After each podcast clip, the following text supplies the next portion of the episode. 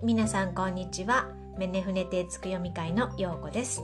日本人の皆様に自己肯定感や自信を取り戻してもらうためにその見えない世界を素粒子霊気学とか言霊学とかで伝えているものです。その言霊力と音を使って発信していけば本気で世界は変えられると思っている人でもあります。皆様にも言霊力を取り戻してもらいたいと思っています。はい。えーと、今日はハワイ時間で2021年1月13日ですね。あのー、なんと新月にかかってますね。ヤギ座の新月でございます。あのね、えっ、ー、と本当に面白くて本当に本当によ本当に計算してないんだけれどもなぜか月がくっついてくるという前回はね満月で今回は新月という形なんだけれども、まあ、実際に新月になったのは、えー、昨日の夜の7時なんだけれどもまだまだそのエネルギーは続いているという感じなんですよ。なので結局そういう話になるのかなとも思ってるんだけれどもあ今回ね今回の、えーと、新月は、えー、ヤギ座です。ヤギ座ね。ヤギ座の新月になります。まあ星読みをねあのまあ、フォーカスしながらやるのをやめて、まあ、こういうふうにダラダラダラダラ話すね感じに変えたんだけれども結局それに沿った話になっていくのかなと まあね世界がね動いてるのがそういう形なので結局そのなんだろう、えーと、星読みというのを知らなくてもみんなそれぞれそのように動いてるっていうのがわかるんですよね。なのでまあそのねえーと、天空図を見なかったとしても結果として、まあ、似たようなことを話すんじゃないかなというふうに思っています。もうねそうなるんじゃないかなっていうふうに思ってるんですよ。なので まあその辺は気にせずにどんどん進めていこうかなというふうに思っています。まあということもありえっ、ー、と何がということもありなんだろう まあ、天空図をちょこっとねあの見たり、えー、YouTube 見たりなんかしてどんな動きがあるのかなって思っていたらやっぱりその言霊につながってる共通点っていうのがいっぱいあったのでそれを少しお話ししたいなというふうに思います。えっ、ー、とねあのまあ新月そのヤギ座新月って言ってももうこの度数というのがもう最後の方の度数なんですね。ということはあんまりそのヤギ座の影響を受けない形になっているんですよ。で、えー、次に来るのが水亀座になるんだけれども要は今のその現実というよりもこう未来志向に移ってきている、まあ、水亀座というのはもともと未来志向で動いているあのエネルギーなのでなので、えーと、今ここで何かとかあのどうしたらいいんだろうというよりも先々のことを考えてこれから準備していった方がいいという感じなんですね。で私が注目したいのはやっぱり金融関係なんですよ。あのなんだろうえっ、ー、とねハチハウスのところを見てみてるとまあって言ってもわからないんだけど ねあの表もないしあの画像で見るようにはできないんだけれどもあのまあお金に関してですよね。でそれがやっぱりあのもっとこう状態が変わってくるという感じなんですよね。でその状態が変わってくるっていうのもちょっとねこの1週間が正念場じゃないかなっていう感じなんですよ。えっ、とすごい重要なのがえっ、とまあ今日 今日だね今日何かが起こってもおかしくないような感じもするしそれからえっ、とね2021あたりねこの辺もあのちょっと重要なポイントになってくるみたいなんです。それでねあの結局その天空図では何を言ってるかというとあのね一人一人のためにというなんかこう利他的な社会をこう、ね、理想的な利他的社会をこう動かしていこう始めていこうっていう感じなんですよね。でそれを見た時に、まあ、考えてみれば今までの社会、まあ、いわゆる資本主義よねっていうのはまあある意味あんまり優しくない社会だったよね。不公平だったよね。まあ私からしてみれば不公平なんだけどそのねまあいろいろな意味で。だけどそのそこからもうえーと、一旦リセットしてそれからみんなに優しい未来を考えていこうっていうねそういう感じなんですよ。でねそう考えるとやっぱり平等にということであればまあ今の状況を考えるとベーシックインカムとかそういう言葉が私の脳裏には浮かんでくるんだけれどもまあそれがいずれ導入されたらいいなというそういう希望的な 感じにぐらいにしかちょっとあの言えないんだけどね。でもあのねこのベーシックインカムってすごく難しくって例えばじゃあベーシックインカムを導入しようと思うとアメリカではそれはねとっても社会主義的だって言って反対する人が結構多いんですよ。で私そういう考え方をするっていうのがすごく不思議であのまあねえっとアメリカはほらあの民主主義で、えっとまあ、資本主義で民主主義でそれでえーと、自由な世界なのでまあそういったことが、えー、起こると社会主義的だって言って反対する人が出てくるのかもしれないんですけど私が生きてきた中ではその資本主義とか社会主義とかそういう主張的なことにあまり何て言うのかな縁のないところで生きてきたのでまあ皆さんもそうだと思いますけどあのね一個人として考えたようなそういうねえっ、ー、とまああの社会ではなかったと思うんです流れのままに生きてきたからね。だけども、えーと、もうここまで来ると私が思うのはその資本主義だ社会主義だっていうふうに思っていること自体がもうヤギ座のエネルギーなんですよ。だからあの要は二元性で考えてしまってねどっちがいい？こっちがいい？あっちはダメだ。こっちはダメだとかそういう考え方ではなくて、えーと、だったら両方のいいとこをちょっとずつこう合わせて一つにしてっちゃったらどうっていうそういう考え方をしていくのがやっぱりいいと思うんですね。でそれがあのいわゆる現実的に言うその二元性のものを一つにまとめるっていう意味ではそういった、えーと、金融関係も、まあ、象徴的に現れてくるんじゃないかなというふうに思うんです。なのでどっちかがダメとかどっちかがいいっていうんじゃなくてお互いにそのメリットデメリットというものがあるわけだからそこのいいところをねあの重ね合わせて一つの新しいものを作る。ということを、えーと、想像していけばいいんじゃないかなっていうふうに、まあ、願ってるんですけどね。まあでもねこれがね言霊で言うあのえっ、ー、と意の世界を実現していくための、まあえー、象徴的なあのなんていうのかなえ、ー、とまあ、動きでもあるように私は思うわけなんですよ。この「意の世界」というのは一元性を表している世界なんですよね。あの右も左もなくそういうなんていうのかなえっ、ー、と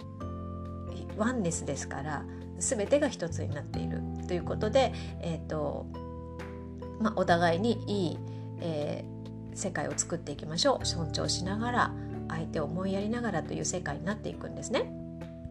でもその前にはやはり絵の次元というね言霊絵の世界というのを実現していかないといけないこの言霊絵の世界というのはあの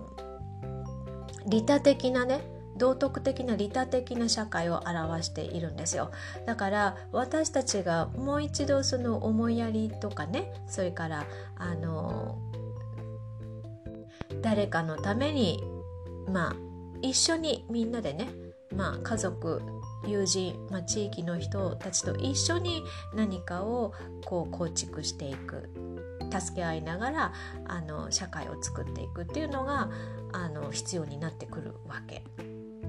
でそれもやっぱり今回の天空図で書いてあるんだよね。ね要は利己的に自分勝手にお金お金をね掴みたくてもそうはさせないよってブロックがかかっているんですよ。なのでえっ、ー、とね、うん、本当に何て言うのかなこう一人一人のためにというその上からの、まあ、天空図からのこうエネルギーというのがものすごく降り注いでいるそんな新月になっています。でこれを見るとやっぱりね、えっと、押して文献というのがあるんですね。でこの押して文献の中に「発末田へ」という、まあ、文献があるんですけどこれはねある意味あの日本の古い歴史が詳しく載っているわけであのいるわけなんですけど、まあ、いわゆるリーダーまたは指導者になりたい人の、まあ、取説みたいな そんな感じのね物語になってますけれどもそこで、えー、していたことに戻っていこうというか、まあ、見本にしていこうという形で、えーと、戻ってきているようにも思うんですよ。まああの要はね、えーとこの時代の人たちというのはその庶民をね庶民を一つ一つの稲穂に例えて、まあ、国の宝として本当にあの大切にこうみんなのために政治を行おうとしてきたそういうリーダーたちの思いが書かれているものなんだけどもそういう世界にまあ戻して戻っていくような感じにもあるんですね。というか戻っていかないといけないんですよもうそろそろ。言霊的に考えると。でそれを考えるとその言霊の世界であるその絵の世界というのが、うん、ここから始まるんじゃないかなというふうに私は思っています。それでねあそうそうそうそうだあの 思い出したえっ、ー、とねあすごいすごいかもしれない。まあ確かにちょっとこの金融の変革っていうのは起こるかもしれないですね。なぜかというとあのダボス会議って聞いたことありますか？皆さん。あのね世界経済フォーラムっていうのがあってで、えーと、これね、えーと去年の6月の日本経済新聞に載ってたんですけどダボス会議っていうのがあるんですよ。でそこで何が行われるあの話されるかっていうとその世界のその社会経済システムを考え直すで毎年毎年1月に行われてるみたいなんですね。でそのトピック要は今年のテーマがグレートリセットなんですよ。だからもう今までのえーと、経済システムね要は資本主義っていうのはそろそろ終わりを迎えるっていうことですねこれはね、うん、新しい何かに変えていかないといけないっていうことがあの話さ話す予定になってるわけなんですよ。予定なのかな？もう終わったのかな？ダバス会議ってないつやるんだろう？1月の。もう終わったのかな？ちょっと見てみようかな。ちょっとここで、えーとちょっと調べてみますね今ね。あ一旦ちょっと時間がかかっちゃうから一旦一時停止します。はい戻ってきましたよ。早かったね。一時停止から早かったでしょ？ワープしたみたい。えっとねえっ、ー、とこれはなんなんだ？えっ、ー、とゼトロというウェブサイトですね。日本なんだこれ？貿易？貿易振興機構というジェトロというなんかウェブサイトなんですけど世界経済フォーラムダボス会議2021年はおシンガポール。シンガポールで開催されるみたいですね。シンガポールは私あのここ最近ちょっとあの注目していてシンガポール住みたいなって思ってるの。なぜかというと YouTube でオリラジのあっちゃんの YouTube を見たから シンガポールに住みたくなったちょっとあの将来の目標にしてみようかなシンガポールえー、っとですねちょっと見てみましょうかえー、っと毎年1月のあ1月の後半みたいですね。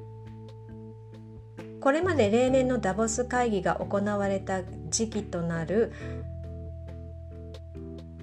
あ1月25日から29日の期間をダボスウィークとしてオンラインで開催するそうです。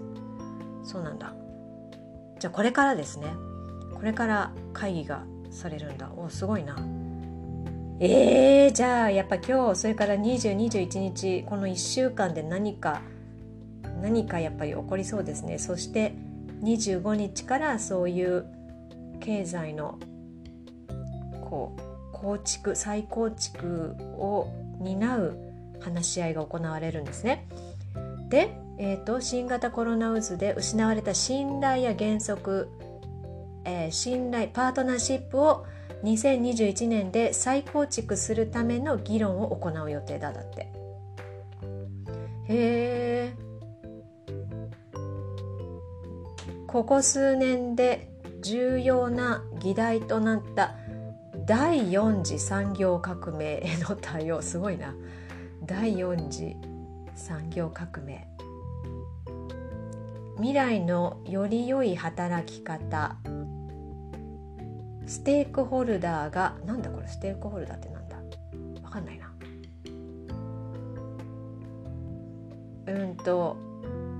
なんだわかんないから飛ばそうこれは。飛ばしちゃえ。まあとにかくとにかくまあ今週でね今月末に行われるんですね。でダボス会議っていうのはえっ、ー、とスイスのジュネーブを本拠として置く非営利団体。だそうです。うんと1971年に発足したんだって。各界、まあ、世界を代表する政治家や実業家が、えー、一堂に会し世界経済や環境問題など幅広いテーマで、えー、討議しますが各界から注目されて世界に強い影響力を持ってています。日本からも首相や著名な経済学者などが参加しています。だって。うん。そうなんだ。なんかねあのまあ本当にいい方向に向かってくれるといいなというふうに思っていますがまあもしかしたら今が一番あのかごめかごめで言うあの一番そのなんていうのかな夜が明ける前の一番暗い時なのかもしれないんでねまあ引き続きちょっとあのできることを頑張ってやって目標にしてえーと、コツコツと、まあ、身の回りからやっていく、まあ、その間に、えーと、経済が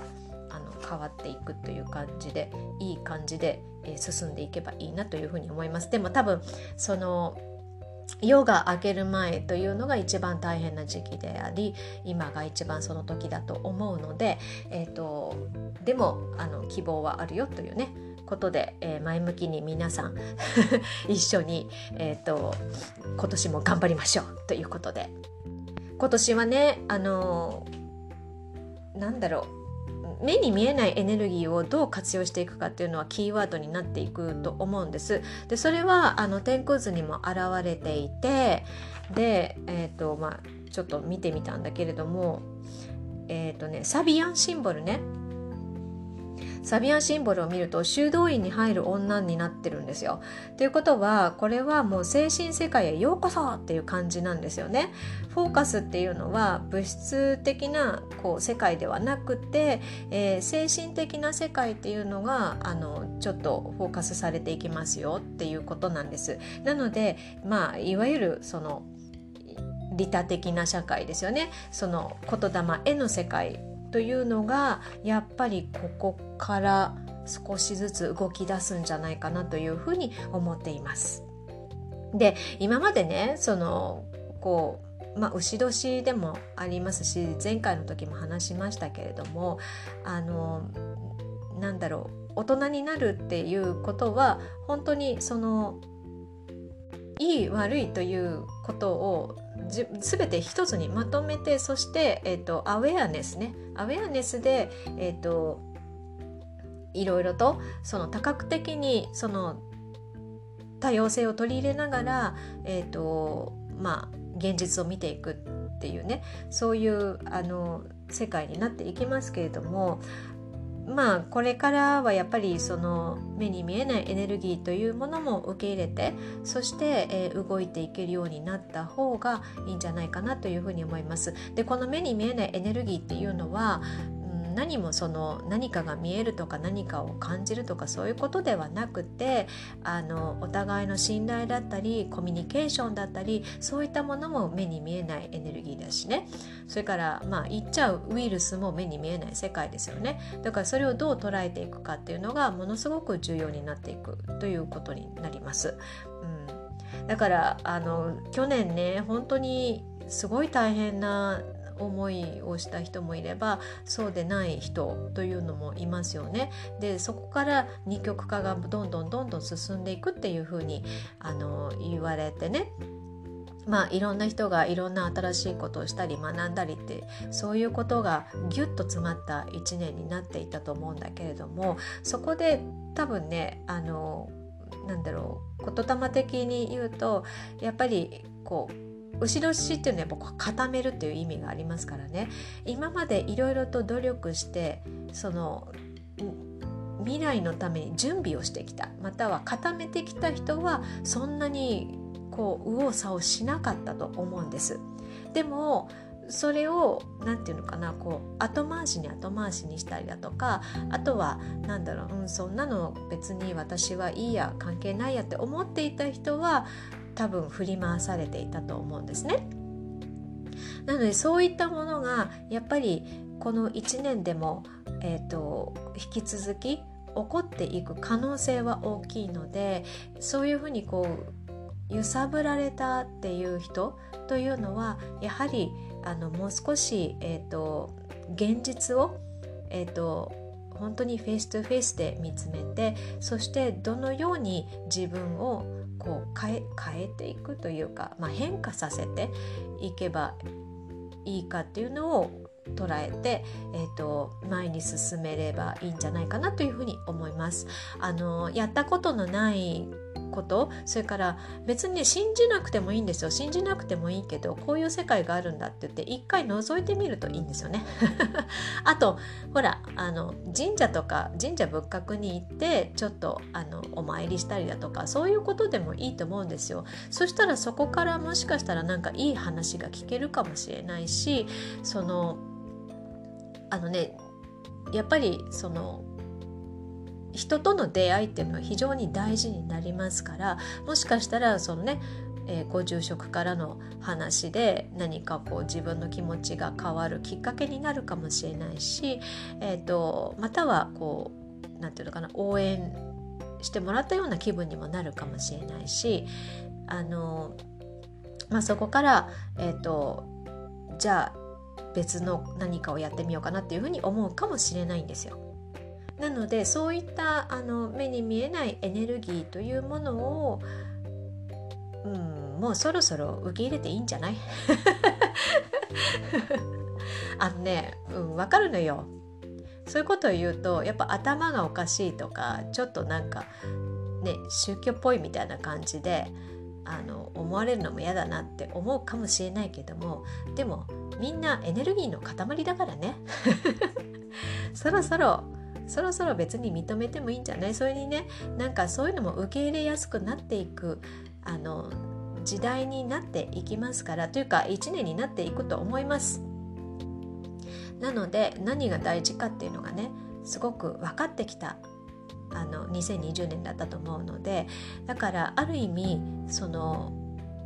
ちょっと前に比べたらそういったものも受け入れてくれる人も多くなってきてるはずなんですよ。なので、えーとまあ、その辺は恐れず どうぞ、えーとねえー、活用できるようにもう受け入れてそれで、えー、現実と現実に落とし込んで日常に落とし込んでやってみてもいいんじゃないですかね。でそういうことを、えー、っとヤギ座の新月では伝えていると私は思っています。とにかくこの絵の時代が始まった感じでもあるしそれから、えーと、経済っていうのも変わるでしょうしまあもちろんその一気に変わるかどうかはわからないですよ。今日明日で変わるかどうかはわからないしあのまあ変わったとしてもゆっくり変わっていくしかないんだと思うんだけれどもでも、うん、ちょっと何か起こりそうですね水亀座も。14日水亀座が月に入って